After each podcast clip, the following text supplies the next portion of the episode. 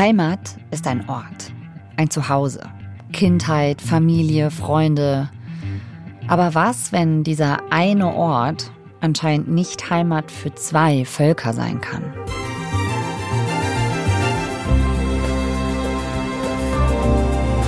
Was dann passiert, das sehen wir gerade in der Region Bergkarabach. Tausende Armenier, deren Heimat dort war, mussten fliehen. Aserbaidschaner haben die Kontrolle übernommen. Das war im September. Der Konflikt um die Region hat zwei Seiten. Wir erzählen heute eine davon, zusammen mit Tobias Dammers. Er ist für das Y-Kollektiv in die Kaukasusregion Bergkarabach gereist und er erzählt uns heute eine Heimatgeschichte, die der Aserbaidschaner. Ihr hört 11KM, der Tagesschau-Podcast. Ein Thema in aller Tiefe. Mein Name ist Viktoria Kobmann. Heute ist Dienstag, der 12. Dezember. Hallo Tobias. Hi. Du warst im November in Bergkarabach. Da war die Militäroffensive der Aserbaidschaner gerade zwei Monate her. Wie sieht's da jetzt aus? leer. Vor allen Dingen leer sieht es da aus. Das ist eine bergige Landschaft, die jetzt äh, auch immer trockener geworden ist zum Winter hin, mit serpentinenartigen Straßen, die sich durch die Berge schlängeln und man kommt immer wieder an Orten vorbei, die aber ziemlich leer sind. Viele Häuser da sind verfallen, viele Häuser sind eingestürzt, es sind wenige Leute, die da noch wohnen, auch weil eben viele der Menschen Armenier gewesen sind und die mussten flüchten. Die allermeisten von denen sind jetzt in Armenien und erst so langsam peu à peu ziehen wieder Leute dahin und das sind andere, das sind Aserbaidschaner und die füllen jetzt einige der Städte, aber nicht alle wieder mit Leben. Wie läuft das ab? Was passiert da jetzt? Es ist so, dass Aserbaidschan da ziemlich viel Geld in diese Region reinsteckt. Und was passiert da mit dem Geld? Du warst ja in verschiedenen Städten unterwegs. Da werden äh, Brücken gebaut, da werden Straßen gebaut, da ist sogar ein Flughafen gebaut worden und da werden große Neubaugebiete geschaffen, was in der Landschaft auch schon so ein bisschen überraschend wirkt, äh, zwischen dem Verfall und den Ruinen plötzlich Nigelnagel neue Wohnblocks zu sehen mit echtem Top-Standard. Da stehen nur noch die Grundmauern und ich wohne 200 Meter weiter in echt einer modernen Neubauwohnung mit bodentiefen Fenstern.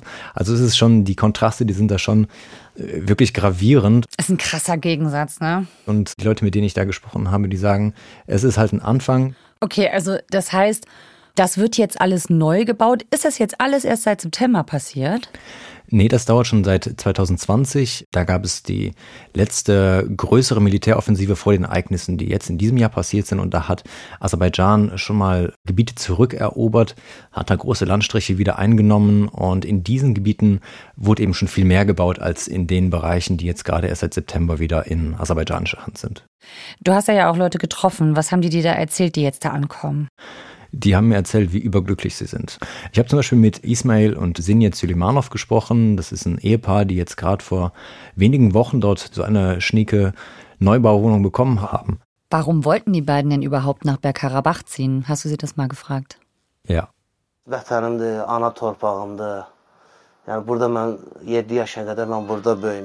Und Ismail hat mir geantwortet, das sei sein Geburtsort, er sei hier aufgewachsen, bis er sieben Jahre alt gewesen ist. Dann wurde er vertrieben und deswegen fühle er sich hier zu Hause. Und seine Frau Sinjet hat mir gesagt, dass sie in Baku in einer Art Sozialwohnung gelebt haben. Da hätten sie kein echtes Zuhause gehabt. Und sie hätten in der ganzen Zeit auch immer wieder gesagt, dass sie eines Tages in die Heimat zurückkehren werden. Die beiden erzählen also von Vertreibung und davon, dass sie zurückkehren.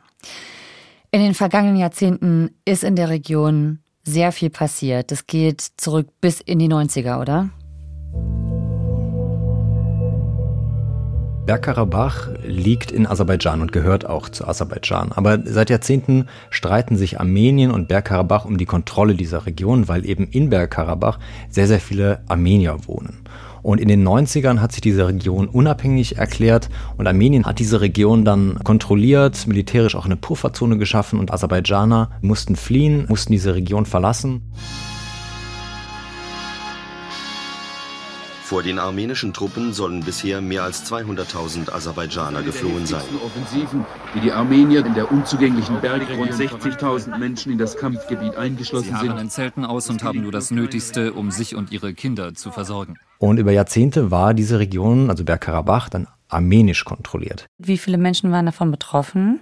In Aserbaidschan habe ich Zahlen über eine Million genannt bekommen, aber international geht man eher davon aus, dass es so 700 bis 800.000 Menschen gewesen sind. Ganze Familien, auch Kinder. Also es ist schon eine Hausnummer, das sind schon ganz schön viele Menschen gewesen. Aserbaidschan hat die Kaukasusregion Bergkarabach militärisch angegriffen. Luftalarm. Wer kann, sucht Schutz. Ende 2022 ging es dann wieder in die andere Richtung. Aserbaidschan hat eine monatelange Blockade von Bergkarabach begonnen und die Region dann im September 2023 eingenommen. Daraufhin mussten etwa 120.000 Armenier fliehen. Über ihr Schicksal haben wir übrigens auch eine FKM-Folge gemacht, die heißt Krieg, Blockade, Überfall. Das Ende von Bergkarabach. Den Link gibt's in den Show Notes. Aber dass da 1993 so viele Aserbaidschaner fliehen mussten, das hatte ich jetzt nicht mehr so richtig auf dem Schirm. Inwiefern ist es so in den Medien in letzter Zeit auch aufgetaucht? Ich hatte das Gefühl, das kam nicht so viel vor. Ich hatte auch das Gefühl und erst als ich mich mit dem ganzen Thema mehr befasst habe, auch mehr dazu gelesen habe und auch mit mehr Aserbaidschanern darüber gesprochen habe, ist mir klar geworden, dass die Vorgeschichte von diesem Konflikt tief bis ins 20. Jahrhundert zurückreicht, tief in die Sowjetunion. Vor Ort in Aserbaidschan ist das sehr, sehr präsent durch die Erfahrungen, die Erlebnisse, die diese Menschen gemacht haben in den 90ern. Das ist viel präsenter, als es bei uns in den Nachrichten aufgetaucht ist. Zurück zu den Aserbaidschanern, die also jetzt nach Bergkarabach zurückkehren. Du hast gesagt, die ziehen jetzt da in neue Häuser ein, aber das war doch ein umkämpftes Gebiet, also ein Kriegsgebiet. Wie gefährlich ist das da? Das ist schon noch ziemlich gefährlich und das habe ich da auch gefragt, wie fühlt es sich so an, wenn man hier gar nicht weiß, wo man hintreten darf. Man muss sich vorstellen, rund um dieses Neubaugebiet, das ich zum Beispiel besucht habe, es gibt viele davon, sind zum Beispiel noch Landminen versteckt. Da sind immer noch Geschosse, die nicht explodiert sind. Als ich bei Ismail und Sinit in der Wohnung war, sind wir auch zusammen auf den Balkon gegangen und das Absurde ist, von dem Balkon aus schaut man über eine große Landstraße und dahinter auf ein Feld mit Ruinen. Also wirklich viele Dutzende, Hunderte von Häusern, die kaputt sind. Es stehen nur noch die Grundmauern da, keine Dächer mehr, zerfallenes Gemäuer, in dem schon Pflanzen wachsen und Bäume wachsen. Und man kann auch in weiter Ferne das Elternhaus von Ismail erkennen, auch zerstört. Das Traurige für ihn ist, er sieht dieses Haus, aber er kann nicht dorthin gehen. Das ist zu gefährlich, weil dieses Gelände vermint ist. Es wurde noch nicht gesichert. Deswegen kann er es sehen, aber er kann es nicht besuchen. Nun sind ja Minen aber trotzdem auch ziemlich langlebig. Das ist ja schon eine richtige Bedrohung, wenn man dahin sieht oder zum Beispiel auch Kinder hat, ist ja schon gefährlich. Haben die Leute vor Ort dir was darüber erzählt? Ist da schon mal was passiert? Ja, ich habe da mit Minenentschärfern zum Beispiel gesprochen und die haben mir gesagt, dass in den vergangenen drei Jahren über 300 Menschen dort in der Region durch Minen verletzt oder auch getötet worden sind. Und verletzt heißt dann nicht, dass man sich einen Kratzer am Arm holt, sondern das heißt dann zum Beispiel äh, Fuß ab oder Bein ab. Also wirklich schwerwiegende Verletzungen und es sind nicht nur diese 300 Fälle, sondern es ist auch das Gefühl, das zurückbleibt, wenn Landminen versteckt worden sind, weil man nie so hundertprozentig weiß, sind denn jetzt eigentlich alle gefunden worden? Und immer dieses, dieses dunkle Gefühl im Hinterkopf zurückbleibt, ey, das ist hier gefährlich, wenn ich nur einen Meter von der Hauptstraße entfernt kurz über den Weg gehe. Mhm. Ja.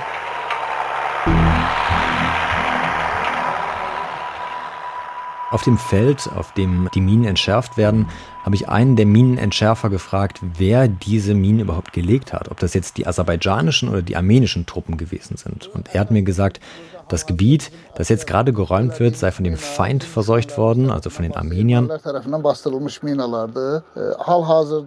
Also der sagt ganz eindeutig unsere Feinde. Ja.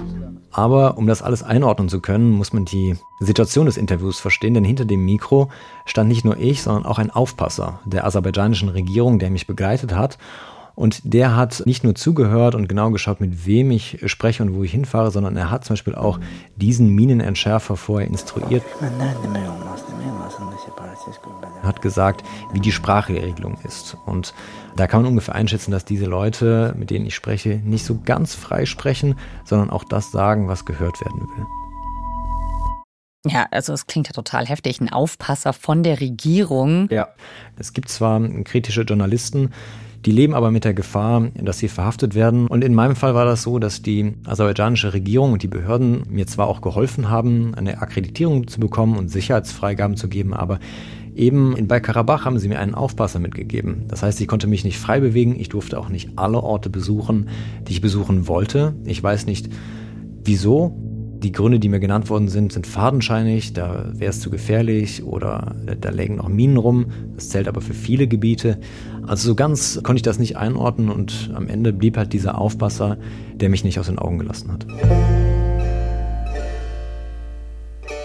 und eben auch nicht die Menschen, mit denen du geredet hast. Ne? Also die werden ja bestimmt auch dann nicht frei reden können.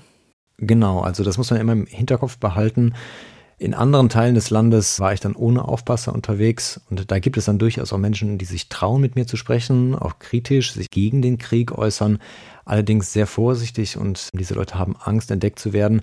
Das haben sie mir auch erzählt. Es kann da schnell passieren, wenn du einfach nur einen kritischen Telegram- oder Insta-Post absetzt, dass dann der Geheimdienst bei dir an der Tür klopft, dass du mitgenommen wirst, dass du geschlagen wirst, bedroht wirst und deiner Familie bedroht wird. Boah, also ich kann mir auch vorstellen, dass es nicht so leicht war bei der Recherche für dich, oder? Ja. Das ist keine leichte Recherche, man muss aufpassen. Die aserbaidschanische Regierung ist auch bekannt dafür, dass sie äh, Journalisten abhört, dass sie Spähsoftware einsetzt. Ich war schon angespannt. Also, nochmal zusammengefasst. Vor 30 Jahren haben die Armenier gewonnen, jetzt die Aserbaidschaner. Wie sind die Aserbaidschaner denn so stark geworden, dass sie jetzt die Kontrolle zurückübernehmen konnten? Da gibt es verschiedene Gründe, aber vor allen Dingen, weil Aserbaidschan so reich geworden ist. Und das liegt daran, dass Aserbaidschan über große Vorkommen von Öl und Gas verfügt. Das ist ja gerade sehr, sehr gefragt überall in der Welt. Und Aserbaidschan zum Beispiel verkauft auch Erdgas an die EU. Also es gibt einen Deal, Geld aus Europa fließt nach Aserbaidschan und Europa kriegt dafür Gas zurück. Und mit diesem Geld hat Aserbaidschan in den vergangenen Jahrzehnten aufgerüstet hat moderne Militärtechnik rangeschafft, zum Teil aus der Türkei, das ist der engste Verbündete, aber auch aus Israel, wirklich sehr, sehr moderne Technik, auch Drohnen beispielsweise. Und Armenien war in den 90er Jahren überlegen, weil sie auch viel Unterstützung aus Russland erhalten haben. Aber inzwischen ist das nicht mehr so. Armenien ist deutlich ärmer und wirtschaftlich schwächer als Aserbaidschan und gleichzeitig hat Russland sich nicht mehr so sehr für diesen Konflikt interessiert, hat sich nicht mehr so stark hinter Armenien gestellt, wie das noch in den 90ern war. Und deswegen ist Aserbaidschan zurzeit militärisch deutlich überlegen. Inwiefern hat das das Land verändert, dass sie reicher geworden sind? Man sieht es zum Beispiel in Baku, der Hauptstadt. Da spürt man richtig, da ist Geld. Das ist ein Gefühl wie in Dubai. Die Gebäude sind wirklich futuristisch, blitzblank geputzt, viel Glas, viel Stahl, tolle architektonische Konstruktionen, weitläufige Parks, viel Geld, teure Autos. Aber man sieht es eben auch zum Beispiel daran, dass Aserbaidschan sich leisten konnte, diesen Krieg zu führen. Ähm, Kriege sind sehr, sehr teuer. Auch zum Beispiel was die Soldaten angeht, was die Militärtechnik angeht. Das muss alles bezahlt werden und sie haben eben geschafft, das Blatt zu wenden.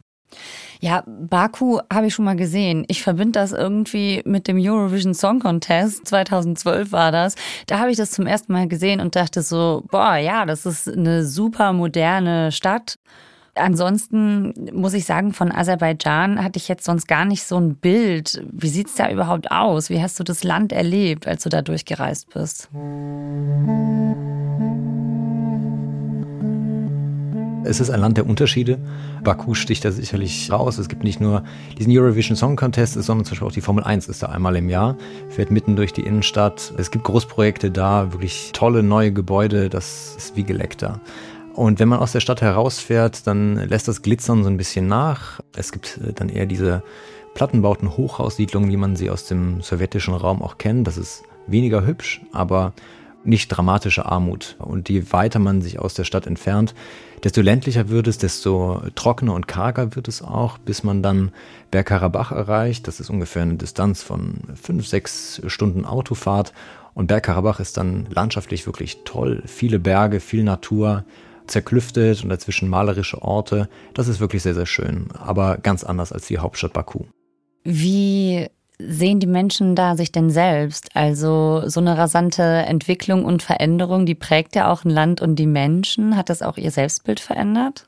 Ich glaube, dass viele Menschen in Aserbaidschan sehr, sehr selbstbewusst geworden sind. Also ich habe einen krassen Patriotismus gespürt, fast schon einen Nationalismus, äh, großen, großen Stolz auf das Militär, der eben auch daher rührt, dass die aserbaidschanische Armee Armenien und Schlagen und Bergkarabach zurückerobern konnte. Großer, großer Stolz auf das Militär. Die Gefallenen werden da Märtyrer genannt. Ich habe schon das Gefühl, dass diese Identifikation damit eine ganz zentrale Rolle spielt in Aserbaidschan. Es gibt kaum einen Ort, an den du hingehen kannst, wo keine aserbaidschanische Flagge weht. Kinder spielen den Krieg nach, ganz selbstverständlich. Fast jede Familie hat irgendeinen Bezugspunkt, sei es die Unterstützung der Armee, sei es Cousins, Brüder, Onkel haben gekämpft, sind vielleicht auch gefallen. Und was mir wirklich im Kopf geblieben ist, war auf einem Friedhof, auf dem ich war, und da haben Familien ihre gefallenen Brüder und Väter betrauert. Und ich habe gefragt, sag mal, ist es das eigentlich wert? Und die Leute haben mir gesagt, ja, dieses Opfer war es wert damit unser Militär dort das Land zurückerobert und damit Bergkarabach unseres wird. Und das geht mir nicht mehr aus dem Kopf. Man würde es irgendwie eher anders erwarten, ne? Also, dass man vielleicht als Nation so eine Idee hat von einem übergeordneten Ziel, aber wenn dann die eigenen Angehörigen sterben, genau. dass da zumindest mal diese Überzeugung ins Wanken kommt, ne? Wenn das auch davon nicht zu Fall gebracht werden kann, diese Idee, dann muss das schon ein krasser Nationalstolz sein. Es ist ein krasser Nationalstolz und auch absolut ein Gefühl, wir sind im Recht. Also eine Überzeugung, wir haben das Richtige getan und das ist unser gutes Recht. Du hast gerade erzählt, es ist dort ganz normal, dass auch Kinder Krieg spielen. Ich frage mich, wie kommen die da drauf? Ist das, weil dieser Konflikt rund um Bergkarabach da überall so präsent ist? Ich kann mir schwer vorstellen, dass acht, neun, zehnjährige Kinder sich sowas selbst ausdenken, sondern es ist klar, woher das kommt. Das kommt aus der Schule, das kommt von den Eltern und ein Mädel hat mir zum Beispiel auch erzählt, äh, was sie in der Schule über Armenier lernen und da werden Armenier einfach die Feinde genannt. Was haben diese Kinder für eine andere Wahl, als eben so aufzuwachsen in diesem Gedankengut, in diesem Nationalstolz, in diesem Patriotismus und dieses kriegerische Denken? Zum Beispiel in einer Militärparade, die am sogenannten Tag des Sieges durch die Hauptstadt gegangen ist. Es ist eine Kolonne von 200, 300 Soldaten in Ausgehuniformen mit glänzenden Medaillen, Abzeichen, blank geputzten Schuhen und vorab eine Blaskapelle, die Militär- und Marschmusik spielt. Und diese Parade führt durch die Innenstadt. Leute kommen aus den Häusern, machen Fotos, schließen sich dieser Kolonne an. Und was man hier gerade hört, ist ein Gedicht, das ein ungefähr zwölfjähriges Mädchen vorträgt. Sie sagt, du bist der Sieg Aserbaidschan, deine Vögel am Himmel sind glücklich, deine Sonne und dein Mond sind glücklich, deine Winter und deine Sommer sind glücklich, du bist der Sieg Aserbaidschan. Die Parade geht ungefähr eine Stunde und führt durch die Innenstadt und dann gehen viele der Familien weiter und zwar in einen Park. Ja, und das ist so eine Art Disneyland für Panzer. Also da stehen ganz, ganz viele alte, zerschossene Panzer, Haubitzen, Artilleriegeschosse, LKW-Wagen rum und die Familien gehen dorthin mit ihren Kindern, auch mit vielen Kleinkindern und machen da eben Fotos auf diesen Panzern und spielen Krieg nach. Zerschossene Panzer, das bedeutet, das ist die Artillerie vom Feind. Genau, sie behaupten, das ist alte armenische Militärtechnik, alte zerschossene Panzer und die werden da als Trophäen ausgestellt. Und sie gehen dahin, um eben auch selbst sich mit diesen Panzern zu fotografieren und zu zeigen, hey, wir haben Armenien besiegt. Und dass das so mitten in der Innenstadt liegt, einem echt großen Areal, direkt an der Promenade zum Meer hin, das ist schon irgendwie einigermaßen absurd. Du hast auch gesagt, dass da ein großes Selbstbewusstsein da ist, ein großes Gefühl, im Recht zu sein.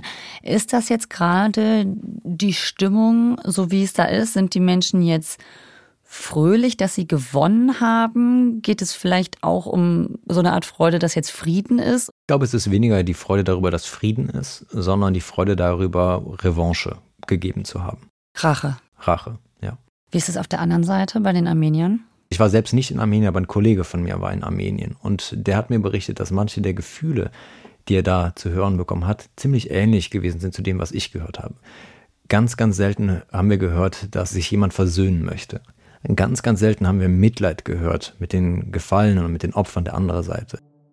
Was ich auch in Aserbaidschan gespürt habe, ist so eine Bitterkeit, eine totale Empathielosigkeit. Auch bei Ismail und Sinjet, das sind die in der Neubauwohnung, von denen ich erzählt habe. Ich habe sie zum Beispiel gefragt, ob sie auch manchmal an die Armenier denken, die jetzt vor kurzem geflohen sind, also genau das gleiche Schicksal durchmachen, was sie jahrzehntelang durchgemacht haben. Und die Antwort war echt super kalt. Ismail hat mir gesagt, nein, er hat da gelacht und hat dann gesagt, warum sollte ich an sie denken? Ich denke nur an mein Land, mein Vaterland, meinen Ort. Und es zeigt für mich einfach, wie wenig Mitleid und wie wenig Empathie da bei den Menschen vorhanden ist.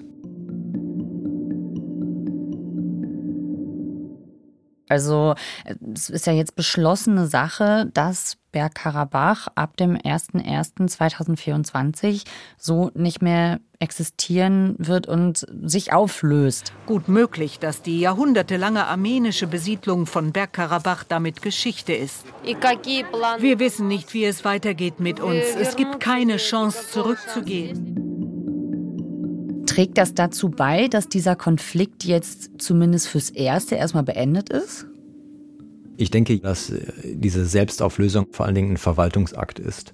Diese Republik Bergkarabach wurde ja selbst ausgerufen, sie haben sich selbst für unabhängig erklärt. International beispielsweise wurde das nie anerkannt.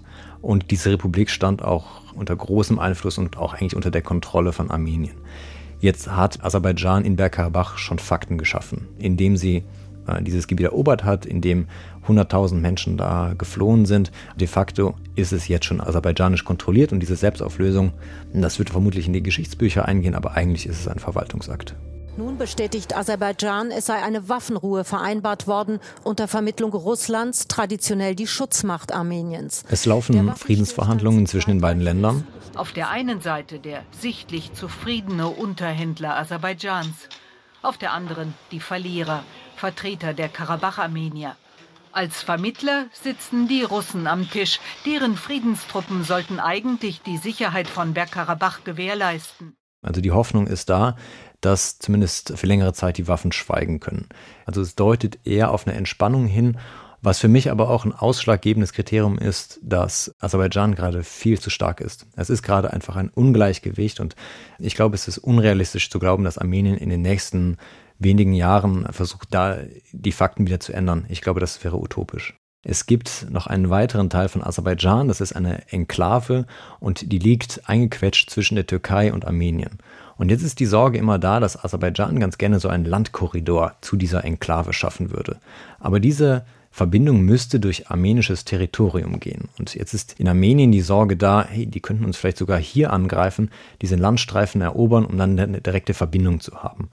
Und auch in den vergangenen Jahren hat es auch immer wieder Grenzgefechte gegeben. Es gab Beschuss von einer auf die andere Seite. Also es ging nicht nur um Bergkarabach, nicht nur um diesen Bereich, sondern es gab auch Scharmützel an den Grenzen. Also ganz weit hergeholt ist es nicht. Ganz weit hergeholt ist es nicht, neuer Krieg, sagst du. Was bedeutet das dann für Europa zum Beispiel, was Unterstützung angeht? Frankreich hat schon gesagt, sie wollen Militärgüter liefern. Sie haben noch nicht genau definiert, was es ist. Vermutlich Flugabwehrraketen. Und innerhalb der EU wird darüber beraten, ob nicht tödliche Waffen geliefert werden. Das sind dann zum Beispiel Schutzwesten, vielleicht Flugabwehr, Nachtsichtgeräte, Fahrzeuge, sowas in die Richtung. Das sind bisher nur Beratungen und mein Eindruck ist eigentlich, dass die EU und dass auch Deutschland nicht übermäßig engagiert sind in diesem Konflikt. Ich glaube, dass es in der nächsten Zeit nicht eskalieren wird. Ich glaube, dass dieser Konflikt aber noch Jahrzehnte weiter schwelen wird. Wie die Menschen in den beiden Ländern übereinander reden, ist so von Hass geprägt und wird so an die Jüngsten weitergegeben, dass es einfach in die nächste Generation reingetragen wird. Ich hätte gedacht, in so einem Klima, in einer Zeit, in der ein ziemlich großer Umbruch stattgefunden hat, das könnte doch jederzeit nochmal eskalieren und einen großen neuen Krieg geben, oder? Warum glaubst du, dass es jetzt gerade nicht passieren wird? Der Machthaber in Aserbaidschan, Aliyev, hat sich schon in die Richtung geäußert, dass die Eroberung von Bergkarabach historisch gewesen sei. Das sei ein Abschluss gewesen. Und in Aserbaidschan habe ich es auch so wahrgenommen. Also klar, der Hass gegenüber Armenien ne, ist immer noch zu spüren, keine Frage. Aber ich habe nie gehört, dass Aserbaidschan jetzt einen Schritt weitergehen muss, dass jetzt auch Armenien erobert werden muss. Das habe ich nicht gehört. Tobias, vielen Dank für deinen Blick nach Aserbaidschan und den Konflikt um Bergkarabach. Ja, danke, dass ich hier sein durfte. Heute bei 11KM war Tobias Dammers. Er hat zur Neubesiedlung Bergkarabachs recherchiert. Unterstützt hat ihn dabei Lala Alieva. Den Film dazu findet ihr beim Y-Kollektiv in der ARD-Mediathek. Den verlinken wir euch in den Shownotes. Wenn euch diese Folge gefallen hat, dann folgt uns doch einfach, lasst uns ein Abo da und empfehlt uns weiter. Morgen schauen wir in einen ganz anderen Teil dieser Welt, nach Mexiko. Dort verschwinden viele junge Menschen. Wir begeben uns auf Spurensuche und fragen, was die Drogenkartelle damit zu tun haben. Autorin dieser Folge FKM ist Julia Weigelt. Mitgearbeitet hat Lisa Henschel. Produktion Ruth Maria Ostermann, Adele Messmer und Christine Dreier. Redaktionsleitung Lena Gürtler und Fumiko Lipp. 11KM ist eine Produktion von BR24 und NDR Info. Mein Name ist Viktoria Kogmann. Wir hören uns morgen wieder. Tschüss!